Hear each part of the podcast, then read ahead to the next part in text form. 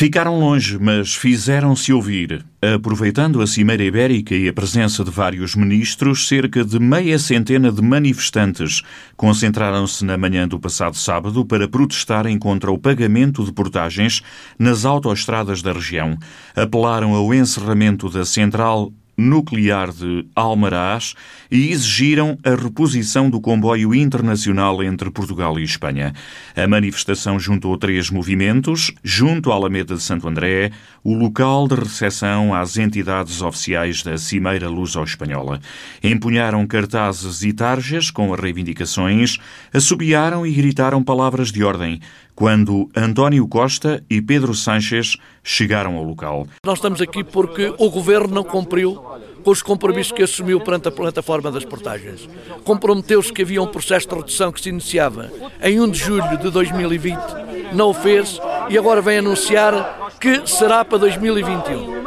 Ora, 2021 é muito grande, termina em 31 de dezembro e o tempo, cada vez que passa tempo, agrava-se a situação económica e social do interior do país e as portagens estão a ser um obstáculo a esse desenvolvimento. Há despovoamento, há definimento económico e social e, portanto, não faz sentido esta atitude do governo não olhar para o problema das portagens com olhos de ver. As portagens são um problema para nós, mas também são um problema para a mobilidade entre Portugal e Espanha e vice-versa. E, portanto, é, uma, é a marcação de uma posição, se assim quisermos dizer. Faz todo o sentido, tanto, tanto mais que vão discutir o plano de desenvolvimento transfronteiriço. E, e, portanto, as portagens são um obstáculo ao desenvolvimento transfronteiriço. E não há política de desenvolvimento do interior com portagens. O dirigente sindical Luís Garra apelou à mobilização. Isto está a precisar precisamente de uma mobilização da população, porque estes adiamentos constantes são uma, uma vergonha. E, portanto, é preciso pôr fim a esta, esta forma de estar na política que só, des, só desacredita a política e os políticos. Porque quando não se cumprem as promessas, as pessoas desacreditam. Neste protesto também esteve o empresário hoteleiro Luís Veiga. Publicamente aos empresários o que ele disse foi vamos, vamos eliminar as portagens e, portanto, estamos em 2020 e continuamos e agora a perspectiva é para 2021 reduzir um pouco no sistema de desconto de quantidade com o qual também nós não podemos concordar. Portanto, a abolição... Até ao fim da legislatura, é isso que nós exigimos e exigimos também que haja a suspensão das portagens, pelo menos até à Páscoa neste momento, para haver uma maior mobilidade dentro do território. O investimento na mobilidade continua concentrado na capital, sublinha o empresário. O Governo fala de mobilidade, está-se a referir, se calhar, à extensão do metro de Lisboa e de outros tipos de mobilidade, como, uh, como nós sabemos, os investimentos todos centrados em Lisboa. Mas quando se fala de mobilidade, não se fala que é preciso criar incentivos e formas das pessoas poderem circular no território, nomeadamente porque agora estão a utilizar mais a viatura própria e, e as portagens realmente são uma fronteira para que isso não aconteça.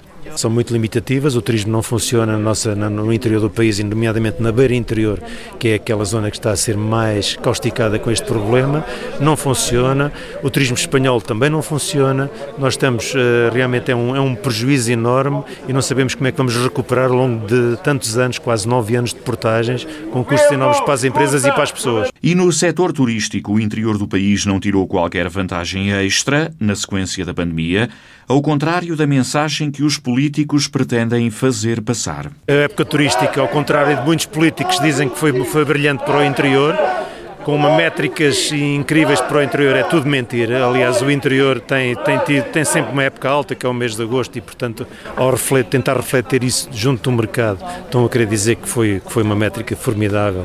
E parece que a pandemia, não se assume que a pandemia é que provocou isto, portanto foi preciso uma pandemia para realmente haver uma atração pelo interior, isso é que tem que se dizer.